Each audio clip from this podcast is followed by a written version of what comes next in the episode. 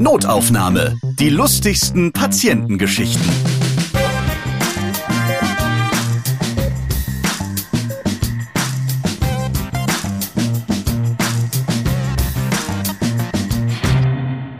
Moinsen! Schön, dass ihr diesen Podcast eingeschaltet habt. Hier erzählen Mitarbeiter und Mitarbeiterinnen aus Krankenhäusern, Arztpraxen oder Kliniken ihre lustigen Geschichten, die sie mit den Menschen erleben, die sie behandeln. Ich finde ja, Notaufnahme ist Geiler Stoff. und deswegen geht es heute um Drogen.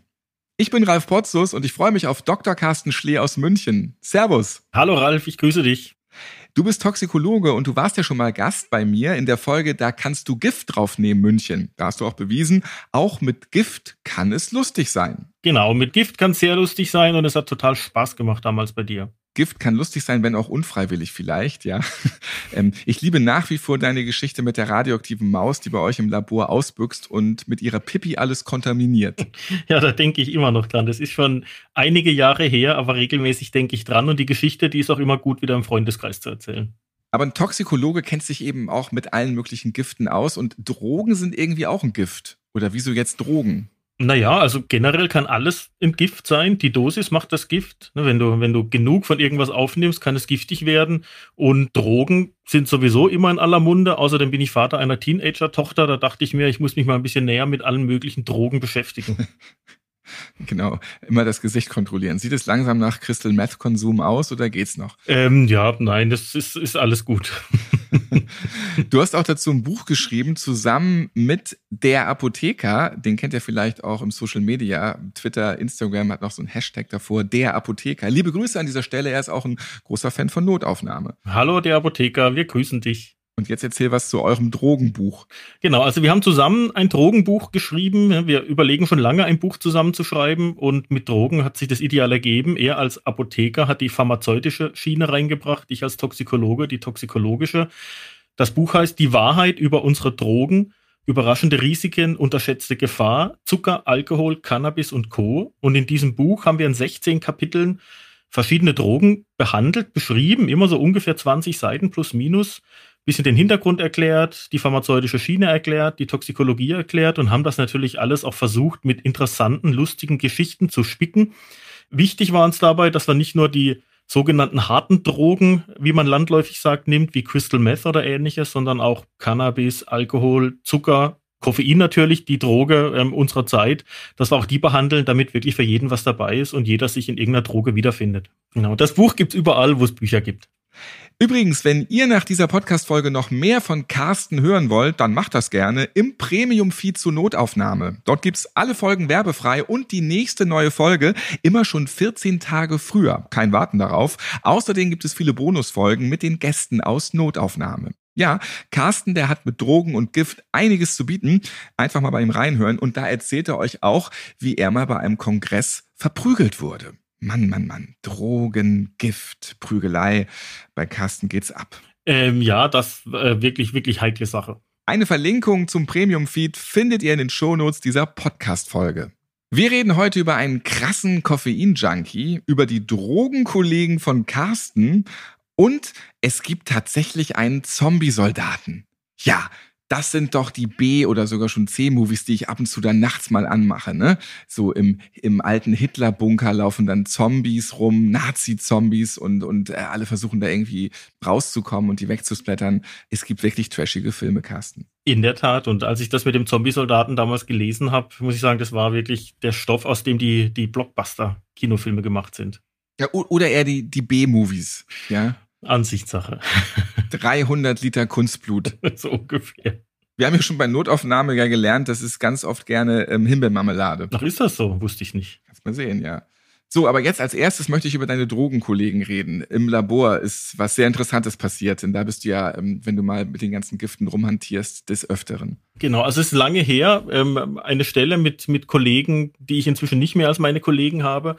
Und ich muss dazu sagen, dass ich damals sehr unbedarft war, was Drogen anging. Also ich hatte wenig bis gar keinen Kontakt zu Drogen. Ich wusste aber, dass ich einen Kollegen habe, der sehr drogenaffin ist und des Öfteren verschiedene Drogen genommen hat. Und jetzt musst du dir die Situation vorstellen. Wir saßen, ich saß direkt neben dem Kollegen im Labor. Wir haben so vor uns hingearbeitet, mit der Pipette pipettiert, ähm, Chemikalien zusammengemischt. Und an verschiedenen anderen Plätzen im Labor saßen fünf, sechs andere Leute, die aber was anderes gemacht haben. Und wie wir da so still vor uns hinarbeiten, gucke ich so rüber, ne, man, man, man überlegt sich ja da so Sachen und dann gucke ich so rüber und dann sage ich, du, ich habe mal eine Frage. Was kosten eigentlich die Drogen, die du immer kaufst? Also wirst du da arm oder, oder kannst du dir das locker leisten? Was, was muss ich denn zahlen, wenn ich Drogen kaufen will? Und dann guckt er mich so ganz skeptisch an und dann sagt er, naja, fragen wir mal anders. Was würdest du ausgeben für, na sagen wir mal, einen Joint? Wenn du einen Joint kaufen wolltest, was würdest du ausgeben? Überlege ich kurz, keine Ahnung, und dann sage ich, ha, vielleicht so 50 Euro.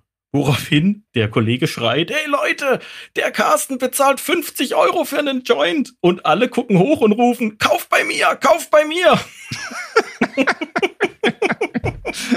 Und spätestens da ist der große rote Pfeil leuchtend über deinen Kopf gewesen. Er kennt sich als einziger nicht aus. Also offensichtlich war ich wirklich der Einzige, der sich nicht auskannte, wie viel man für einen Joint ausgibt. Und es ist erheblich weniger als 50 Euro, wie ich weiß. Das haben jetzt die Recherchen zu deinem Buch ergeben. Ja, und die persönlichen Kontakte.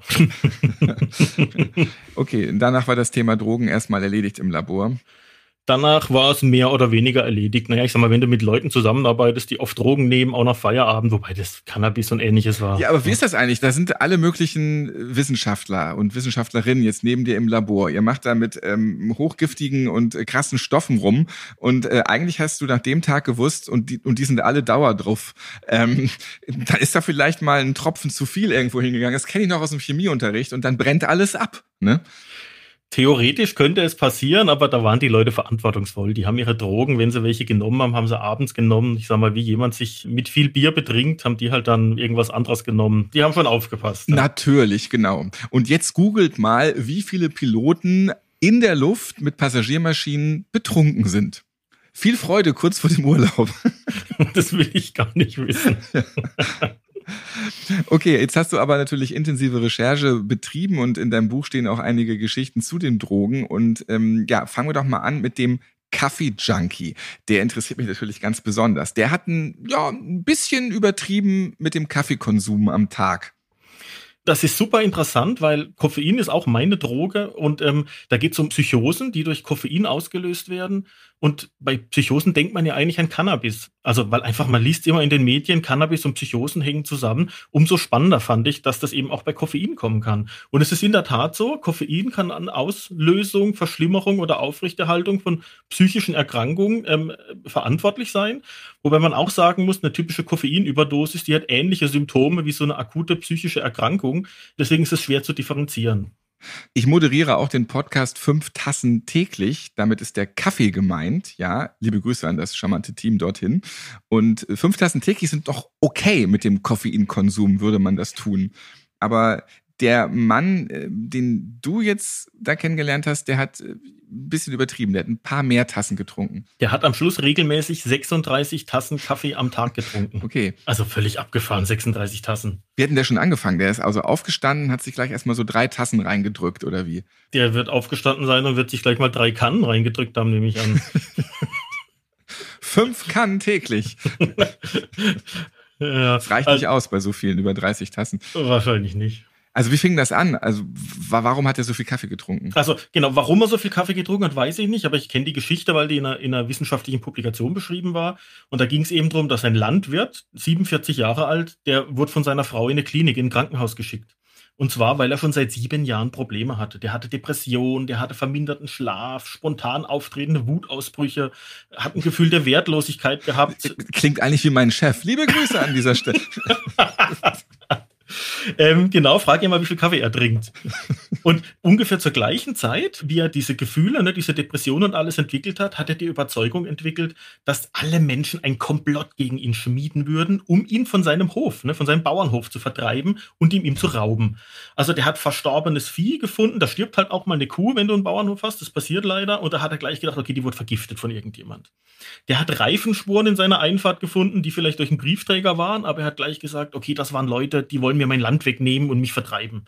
Und seine Frau, die hat dann immer plausible Begründungen gesucht und die hat er aber nicht akzeptiert. Also der, für ihn war alles Teil dieser Verschwörung. War er vielleicht ein Reichsbürger? Das ist gut möglich, ja. Ich weiß der nicht, ob gar keinen USA Kaffee gibt. getrunken hat. Er war halt einfach so. Na, das mit dem Kaffee, das, das haben sie in der Klinik gleich rausgefunden. Also der hat dann im Hof großflächig Überwachungskameras installiert, die konnten aber nie irgendwas aufzeichnen, also irgendwas Verdächtiges. Das hat ihn aber auch nicht davon abbringen können. Der dachte einfach, die Leute sind besonders raffiniert. Das ging so weit mit seinem Verfolgungswahn, dass sein landwirtschaftlicher Betrieb pleite ging, dass die Ehe wirklich am Kippen war. Er hat seine Kinder vernachlässigt und auch seine Körperhygiene. Und dann hat ihn eben seine Frau in diese Klinik geschickt und gesagt, also du musst jetzt mal die Klinik, das geht so nicht weiter. Und da haben die natürlich eine gründliche Anamnese gemacht. Und da kam raus, okay, er kriegt Arzneimittel gegen seine Depression, die kriegt er aber schon länger. Er trinkt ganz wenig Alkohol, Kiste Bier im Jahr ungefähr. Aber was auffällig war, ist, der hat früher ungefähr zehn Tassen Kaffee am Tag getrunken. Und so ziemlich zeitgleich mit dem Auftreten seiner Symptome hat er seinen Kaffeekonsum auf 36 Tassen erhöht. Warum er den so hochgeschraubt hat, das weiß ich nicht, das stand nicht dabei in der Publikation. Aber er hat eben gleichzeitig diese 36 Tassen Kaffee getrunken und gleichzeitig ähm, hat er diese ganzen psychotischen Schübe und alles bekommen. Und die, meine, die Ärzte in der Klinik, die waren ja auch nicht blöd, die haben gesagt, okay, gut, das hört sich wirklich krass an, komm erstmal runter vom Kaffee. Bevor wir irgendwas anderes machen, reduziere deinen Kaffee. Und das hat er auch sehr konsequent gemacht. Drei Wochen später hatte er seinen Kaffeekonsum um 50 Prozent reduziert. Also er war noch ungefähr auf 18 Tassen dann. Also man kann sich vorstellen. Auch nicht so schlecht, ja. Auch nicht so schlecht. Und man kann sich vorstellen, wie viel Kopfschmerzen der gekriegt hat. Ne? Ich trinke meine fünf, sechs Tassen am Tag. Wenn ich mal einen Tag vergesse, Kaffee zu trinken, dann kriege ich Kopfschmerzen gleich. Ähm, und witzigerweise oder interessanterweise, nach den drei Wochen auf 18 Tassen hat sich sein Zustand total verbessert. Der hatte gute Laune, er war weniger paranoid und er hat sich sogar gewaschen, hat sich sogar geduscht, bevor er in die Klinik gekommen Super ist. Super Nebeneffekt, ja. Endlich stinkt er nicht mehr. ja, genau. Und daraufhin haben die Ärzte gesagt, super, das scheint was zu bringen, weiter runter mit dem Kaffee. Und dann hat er eben immer weiter runter mit dem Kaffee, der hat dann zwischendurch auch seine, seine Medikamente gegen Depressionen abgesetzt. Und als er zwei Monate später wieder in die Klinik kam, war er bei zwei Tassen Kaffee am Tag hat keine Medikamente mehr gegen die Depressionen genommen, aber er war völlig gesund. Er hatte keine Anzeichen für Paranoia mehr, hatte keine Angststörungen ähm, mehr, hatte keinen Verfolgungswahn mehr, nichts. Also er musste wirklich nur seinen Kaffee, seinen Koffeinkonsum reduzieren, um sozusagen gesund geheilt zu werden. Und das war echt total interessant. Wie so oft im Leben, man sollte halt einfach alles nicht übertreiben.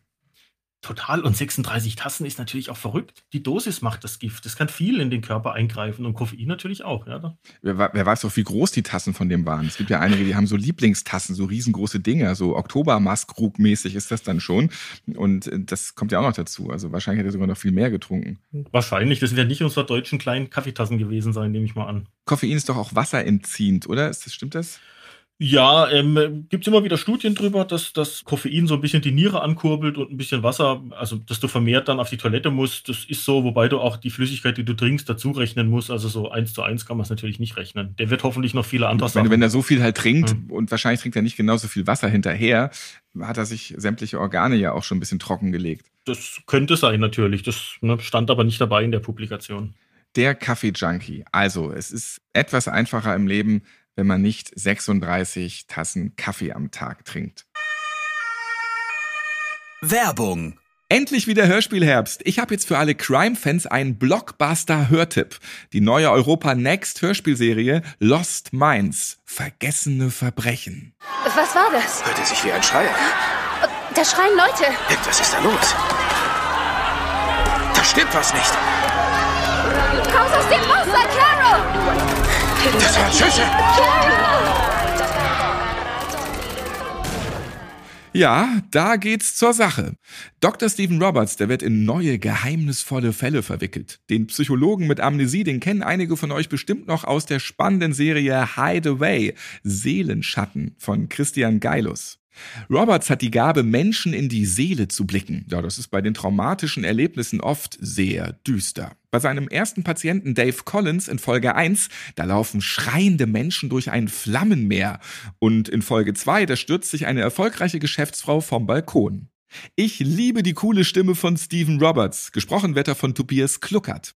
Der ist zum Beispiel die feste Synchronstimme von Bradley Cooper. Und GZSZ-Fiesling Joe Gerner, der ist auch mit dabei, er ist der raue Ermittler Hyde. Und das ist die schizophrene und manchmal auch recht hilfreiche Einbildung von Stephen Roberts.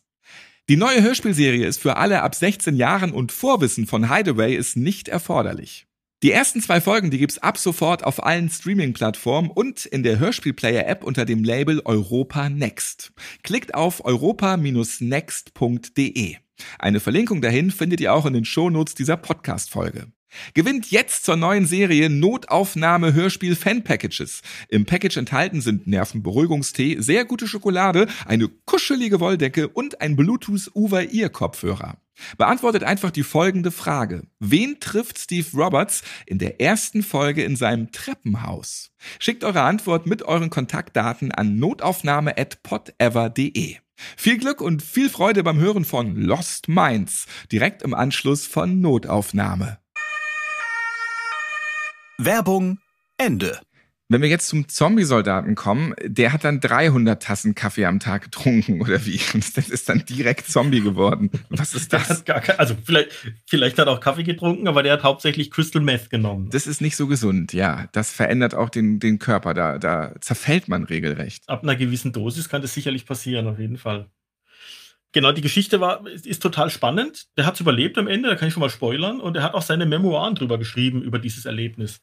Und es war ein Finne, der hieß Aimo Koivunen. Ich hoffe, ich spreche das richtig aus. Ich bin jetzt nicht der finnische Experte. Ja, liebe finnischen Zuhörer, auch Notaufnahme wird auch in Finnland gehört. An dieser Stelle liebe Grüße an die über 1600 Hörerinnen und Hörer, die in Finnland Notaufnahme hören. Aber jetzt zurück zu deinem Finnen. Genau, also Aimo Koivunen, vielleicht äh, ruft ja einer deiner Finnen an oder schreibt eine Mail, ob man das wirklich so ausspricht, hat im Zweiten Weltkrieg gekämpft als Verbündeter der Achsenmächte gegen die Sowjetunion.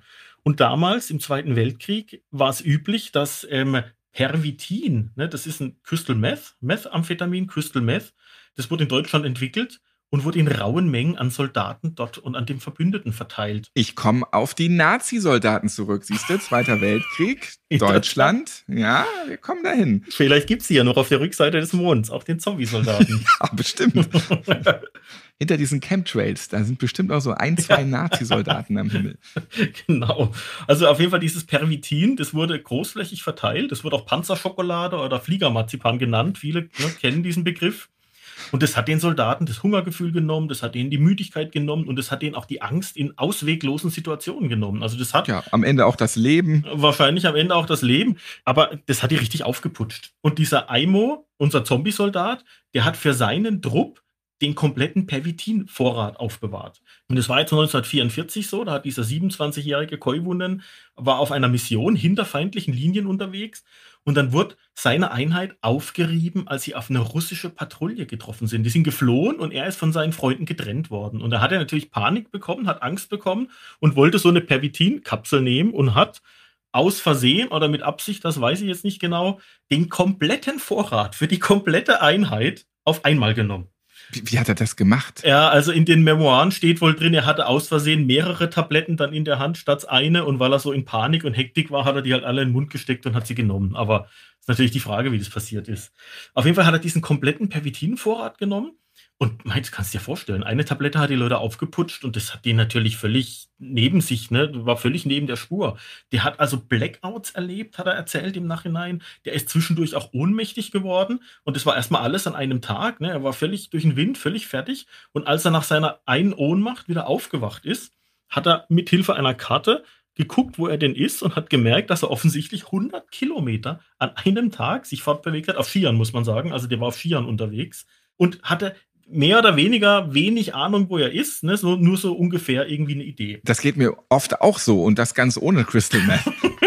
Das geht mir so, wenn ich mein Auto im Parkhaus suche, aber das ist ein anderes Thema. Wo habe ich denn nochmal geparkt? Verdammt. Ja. Zwei Tage später. Ja, genau. Naja, auf jeden Fall ist er die folgenden Tage auf seinen Skiern dann da umhergeirrt und er hat beschrieben, hat immer wieder Halluzinationen bekommen. Also teilweise dachte er, dass er befreundete Soldaten um sich hat, hat mit denen geredet und plötzlich waren sie weg. Einmal hat er gesagt, er ist eine ganze Nacht auf eine erleuchtete Hütte zugefahren. Ne, Die war genau vor ihm, bis er dann gemerkt hat, dass es der Polarstern war. Einmal hat er geglaubt, er kämpft gegen eine wolfsähnliche Kreatur, die sich aber nicht so richtig gewehrt hat, bis er gemerkt hat, dass es der Ast eines Baumes war. Und einmal hat er gedacht, er ist gerettet und er hat ein freundliches Lager gefunden mit befreundeten Soldaten, ist da volles Karacho mit seinen Skiern hingerast, ne, weil, er, weil, weil er gedacht hat, er wird gerettet, nur um dann kurz vorher zu merken, dass das Lager voller russischer Soldaten war, ist durch dieses Lager in Schussfahrt, also wer Ski fährt, ne, Ski geradeaus und einfach nur durch, mit, mit, mit vollem Tempo ist Schussfahrt, ist durch dieses Camp hindurch gerast und hat wohl diese russischen Soldaten so erschreckt, dass die erstmal völlig perplex waren, ihm dann versucht haben zu folgen, aber ihn nicht mehr gekriegt haben. Alles in allem ist er zwei Wochen umhergeirrt, hat niemanden gefunden, der ist wohl auf eine Mine mal getreten, der, der hat Erfrierungen gehabt, also hat, hat schwere Wunden gehabt, hat teilweise auch irgendwelche Gliedmaße sind ihm abgestorben. Und nach zwei Wochen wurde er von einer finnischen Patrouille gefunden und in ein Feldlazarett gebracht. Also er hat dann seine Leute gefunden und hat wirklich überlebt, was ich total krass fand. Er wurde dann untersucht. Er hat nur noch 43 Kilo gewogen. Ich weiß nicht, was er vorher gewogen hatte, aber erheblich mehr. Also er hätte fast nichts zu essen da gehabt. Wahrscheinlich hat er auch gar nicht gegessen die ganze Zeit und äh, trinken. Wahrscheinlich also, nicht. Wahrscheinlich genau. den Körper voll malträtiert. Ja, trinken hat er wahrscheinlich Schnee oder irgendwie zu sich genommen, aber er hatte ja nichts. Dann haben sie ihn untersucht. Sein Herz hat noch 200 Mal pro Minute geschlagen. Das ist auch die nächste Zeit nicht runtergegangen, obwohl er zur Ruhe kam. Was ist normal? Ha, das hängt halt davon ab, wie du dich bewegst. 80, 90, 70, irgendwie sowas ist normal. 110, wenn dich ein bisschen anstrengst, aber 200 ist schon wirklich, wirklich krass. Und sie haben rausgefunden, sie haben so ein bisschen ne, überlegt, wo er unterwegs war. Er hatte auch ein bisschen geguckt, dass er 400 Kilometer während dieser 13 Tage auf Skiern zurückgelegt hat. Und sie haben wirklich noch ne, nach diesen 13 Tagen noch Nachwirkungen von diesem Crystal Meth gefunden, weil er einfach noch so, sein Körper noch völlig unter Strom war. Also ne, deswegen hieß es auch der Zombie-Soldat, weil der wie so ein Zombie da umhergeirrt ist mit Halluzinationen und allem.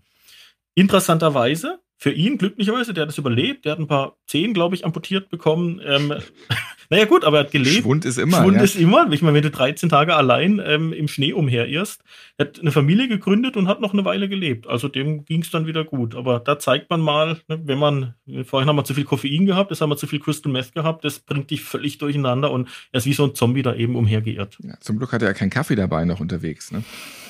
wenn er die noch dazu getrunken hätte, in der Tat, ja. So, jetzt reden wir noch über eine Geschichte, die ging tatsächlich nicht gut aus. Das spoilern wir an dieser Stelle auch mal. Wer das dann nicht unbedingt hören möchte, der was ich natürlich schade finden würde. Es gibt ein ganz kleines bisschen weiter, aber jetzt geht es natürlich wieder um Drogen und wir sind in den USA. Genau, ich habe diese Publikation gefunden, weil ich gesucht habe, ob die Einnahme von LSD dich umbringen kann. Und da findest du ganz wenig Belege für. Und diese Publikation wurde erwähnt mit, seht ihr, da ist jemand wegen LSD gestorben. Das habe ich mir also angeguckt. Und das ist eine ganz abgefahrene Geschichte, die leider tragisch geendet hat. Natürlich muss man aber auch sagen, natürlich kann man auch an LSD sterben. Äh, das ist eine gefährliche Droge. Und wenn man die halt einfach ähm, zu viel nimmt, dann hat man äh, sich ausgelockt. Und das ist ein 28 Jahre alter, gesunder Mann, der hat nachmittags mit seinem Bruder zusammen Bier getrunken. Also die saßen ganz entspannt zu Hause, haben Bier getrunken und als das Bier alle war, wollten sie in ihr Auto gehen und Neues kaufen. Das ist grundsätzlich eine schlechte Idee, wenn man betrunken ist, mit dem Auto losfahren, um neues Bier zu kaufen. Aber das haben sie auf jeden Fall gemacht oder wollten das machen. Und als sie beim Auto angekommen waren, wo der Parkplatz ist, haben sie entdeckt, dass das Auto ein bisschen kaputt hat. Das hat einen Schaden an der Seite. Und die haben sich dann gegenseitig beschuldigt, diesen Schaden reingemacht zu haben. Die haben sich angeschrien, die haben sich beschimpft, die haben sich auch ein bisschen traktiert. Und da ging es wohl so heiß her, dass die Nachbarn die Polizei gerufen haben. Als die Polizei wenige Minuten später da war, waren die immer noch dabei, sich zu beschimpfen, sich zu hauen und alles. Haben die Polizisten versucht, die zu beruhigen. Die kamen an und dann, was macht die Polizei, wenn sie kommt? Sie überprüft Personalien. Dann haben also die Polizisten die Personalien überprüft und dabei haben sie herausgefunden, dass gegen einen der Brüder ein Haftbefehl vorlag. Den wollten sie natürlich gleich vollstrecken, heißt das vollstrecken? Die wollten den gleich festnehmen, Ja, einkassieren, einkassieren, mitnehmen, genau. Und ähm, wegkerkern, da hatte der Bruder natürlich einlümmeln. Einlümmeln, genau. Ich, sehe von, du bist, du kennst dich aus mit vor der Polizei abhauen und gefangen genommen zu werden. Einfach nicht fangen lassen. Also auf jeden Fall wollten die den festnehmen. Da, Sonst werdet ihr da hingelümmelt. genau. da hatte dieser, Festgesetzt, hast du noch mehr? eingegittert. Ja. Naja, ähm, der Bruder hatte da logischerweise keine Lust drauf. Ne, der wollte nicht festgenommen werden und ist weggerannt. Da haben die Polizisten ihn verfolgt, haben ihn auch eingeholt und haben ihn dann mit Schlagstöcken traktiert und haben versucht, ihn festzunehmen und haben ihn dann auch gefesselt. Ne, das ist komischerweise hat es nicht zur Beruhigung des Mannes beigetragen. Also mit Schlagstöcken geschlagen zu werden und gefesselt zu werden, trägt nicht zur Beruhigung von Leuten bei. Und dann haben sie den ins Auto verfrachtet und wollten ihn zur Polizeiwache fahren. Und dann haben die den wohl richtig verschnürt und haben den auf den Rücksitz gelegt, wie in dieser Publikation stand. Sind dann zur Polizeiwache gefahren, Und während der Fahrt ist der Mann zwischen Rücksitz und Vordersitz gefallen und hat sich da verklemmt. Nach ungefähr drei Minuten haben die Polizisten ein röchelndes Geräusch vom Festgenommenen gehört. Also der hatte offensichtlich Probleme mit dem Atmen. Jetzt denke ich, wenn ich höre, dass hinten dran einer Probleme hat mit dem Atmen, dann halte ich halt an und versuche den da zu befreien aus seiner misslichen Lage. Nicht so die Polizei in den USA. Nicht so die Polizei in den USA, die haben immerhin Krankenwagen gerufen, haben aber gesagt, Krankenwagen, kommt zur Polizeiwache, wir sind auch bald da. Und als sie dann bei der Polizeiwache angekommen sind, war der Krankenwagen auch schon da, hat sich gleich dem Mann angenommen und konnten ihn aber nur noch für tot erklären. Der ist erstickt. Der hat sich so festgeklemmt zwischen Vorder- und Rücksitz, dass er daran erstickt ist. Im Nachhinein wurde der Mann untersucht und man hat gefunden, dass er Alkohol, Intus hatte, LSD und Cannabis. Und interessanterweise, obwohl das LSD in dem Fall ja wenig damit zu tun hatte, dass der erstickt ist, das lag eher dran, wie die Polizei mit ihm umgegangen ist und wie er vielleicht so völlig außer Gefecht gesetzt wurde, findet man in einigen Publikationen diese Quelle als ähm, Beweis dafür, dass LSD jemanden umbringen kann. Das fand ich völlig, völlig obskur. weil LSD, klar, gut, wenn er vielleicht nicht LSD genommen hätte, wäre er nicht weggerannt und ähm, hätte rumgeschrien und alles. Aber LSD war da Er wirklich. hätte jetzt auch einen Käsekuchen essen können und dann hätte man das dann da Natürlich, man Tod durch Käsekuchen. Man hätte auch schreiben können, Tod durch Alkohol oder Tod durch Cannabis. Das hat man auch gefunden. Aber niemand hat geschrieben, Tod durch LSD. Also das fand ich wirklich so tragisch, dass am Schluss ausgegangen ist. Aber das finde ich eine völlig obskure Geschichte. Naja, wenn ich ähm, so an die Polizei da denke, die haben den auf dem Gewissen fest verschnürt, sogar festgestellt, der ist dazwischen gefallen, der kann nicht mehr richtig atmen. Naja, lassen wir mal laufen. Dann schreibst du natürlich, wenn du dann der verantwortliche Polizist bist, in den Bericht, äh, Tod durch LSD. Ja, Ähm, genau, so ist es. Ja, war die einfache Nummer, die fiese einfache Nummer. In der Tat, ja. Und einmal irgendwo festgeschrieben, wird es halt immer wieder zitiert. Aber wenn das jetzt immer wieder zitiert wird, hat sich dann niemand mit der ganzen Geschichte mal auseinandergesetzt. Doch, es gibt auch viele Publikationen, wo das wirklich richtig beschrieben wird. Aber manche, die schreiben halt von anderen ab. Ne? Es gibt gute Wissenschaftler und schlechte Wissenschaftler, wie es wo überall gute und schlechte Leute gibt. Und manche, die abschreiben, die hinterfragen das halt nicht. Aber ja, es gibt seriöse Publikationen, wo das drinsteht. Und muss man dann wirklich so lange suchen, dass jemand durch LSD gestorben ist, weil das ist halt auch eine krasse Droge. Ja, in der Tat muss man sehr lange suchen. Also LSD kann natürlich schlimme Sachen mit dir machen. Also du kannst Paranoia kriegen, kannst irgendwelche Flashbacks oder ähnliches kriegen. Kannst mit Skiern irgendwie bei den Russen vorbeischlittern, vielleicht. Du kannst einen Bad Trip haben, da geht's dir wirklich, wirklich schlecht, aber mit einer Überdosis zu sterben, alleine durch LSD, ist sehr schwierig. Wenn Mhm. du LSD genommen hast und noch, ne, ist aber immer so, wenn du viele Drogen gleichzeitig nimmst, und meistens ist Alkohol mit dabei, dann geht es schon wieder leichter. Aber nur durch eine Überdosis LSD zu sterben, das ist wirklich extrem schwierig. Und jetzt ist diese Geschichte noch nicht mal das beste Beispiel dafür, weil es eigentlich nicht an dieser Droge lag. In der Tat, ja. Jetzt kommen wir nochmal zurück zum Drogenkauf. Wir erinnern uns am Anfang da mit deinen ganzen Kolleginnen und Kollegen im Labor, ja. Da gibt's noch eine andere Geschichte. Genau, also ich hatte einen Kollegen aus dem Labor bei mir zu Hause eingeladen, wir haben zusammen gegrillt und es war noch eine andere Freundin da. Und zu der anderen Freundin muss man sagen, die war ähnlich wie ich zu dem Zeitpunkt, also sehr unbedarft, was Drogen anging. Die konnte sich das gar nicht vorstellen, was das kostet und wo es das gibt und ähnlich. Und die hat in der Verwaltung von der Polizei gearbeitet. Also es war ein Büroplatz, die hat überhaupt nichts mit den Ermittlern zu tun gehabt. Aber weil der eine Kollege so drogenaffin war, war ihm diese Kollegin, die bei der Polizei arbeitet, da war er immer total skeptisch, da war er immer vorsichtig und hat aufgepasst und dachte, oh Gott, da darf ich nichts erzählen, die nimmt mich fest. Der, der hatte nur Angst, dass er auf dem Rücksitz verschnürt wird am Ende. Genau. Also es war völlig, völlig unberechtigt. Aber naja, wir waren also zu dritt beim Grillen und wir, wir unterhalten uns und so über Gott und die Welt. Und irgendwann kam er mal wieder auf das Thema Drogen. Und dann sagt meine Kollegin, die so unbedarft, die sagt, du jetzt sag mal, also zu dem Drogenkollegen, das interessiert mich jetzt wirklich. Ich habe überhaupt keine Ahnung, wenn ich jetzt Drogen kaufen möchte. Wo kriege ich denn da sowas? Kaufst du das im Darknet, Internet? Kaufst du das am Bahnhof oder hast du da deine festen Leute? Wo kann ich Drogen kaufen, wenn ich Drogen kaufen will? Beim, beim Supermarkt an der Kasse. Ich hätte gerne hier noch ähm, die Kiwi Gold äh, und dann bitte hier noch ähm, die Vanillemilch. Und ich hätte gerne ähm, das Drogenpaket oben links im Regal. Einmal aufschließen, bitte. Genau, aber es ist ja Tabak, ne? Ich meine, Gott, Tabak sind auch irgendwie Drogen. Aber gut, auf jeden Fall fragt sie ihn dann das, wo kann ich diese Drogen kaufen? Und er guckt sie schon so total skeptisch an und du merkst wirklich, wie es in seinem Hirn arbeitet. Und dann guckt er sie so an mit so zusammengekniffenen Augen und dann sagt er nur, guter Versuch. Fast hättest du mich gehabt, aber ich verrate meine Leute nicht. Also es war Ja, das ist aber auch schon so wieder eine Prise Paranoia, ne? Hervorgerufen durch Drogen. Ja, in der Tat. Aber gut, die Frage ist, wo es herkommt. Ne? Also, der ist natürlich auch schon oft von der Polizei gepiesackt worden. Ja, mei. Vielen Dank, Dr. Carsten Schlee, Toxikologe aus München, für deine Drogenexkursion. Sehr gerne. Es hat mir sehr viel Spaß gemacht bei dir. Wer noch mehr lesen möchte über Drogen, der kann das jetzt in dem neuen Buch. Die Wahrheit über unsere Drogen. Notaufnahme könnt ihr auf allen Podcast-Plattformen hören, natürlich auch bei RTL Plus, Radio.net und Apple Podcasts. Ich bin Ralf Potzus und ich freue mich, wenn ihr diesen Podcast abonniert und weiterempfehlt, liked und natürlich wieder hört. Und mehr Notaufnahme gibt es auch zum Lesen. Das Buch zum Podcast gibt es überall, wo es Bücher gibt, zum Beispiel auch direkt mit dem Link in den Shownotes dieser Podcast-Folge. Ja, da gibt es dann auch eine schöne Buchbewertung von Kilo. Sie oder er schreibt, ich habe noch nie so viel gelacht, wusste nicht, dass mein Beruf doch so viel Spaß machen kann. Ja, und das ist genau das, was wir mit diesem Podcast und auch dem Buch dazu machen wollen. Freude bereiten. Bis zum nächsten Mal. Notaufnahme. Die lustigsten Patientengeschichten. Ihr seid Ärztin, Arzt oder Arzthelfer, ihr arbeitet im Gesundheitswesen, ihr habt auch unterhaltsame Geschichten mit Patienten erlebt, dann schreibt uns gerne an notaufnahme@podever.de. Und nächstes Mal hört ihr Sind bei dir eigentlich auch Köpfe?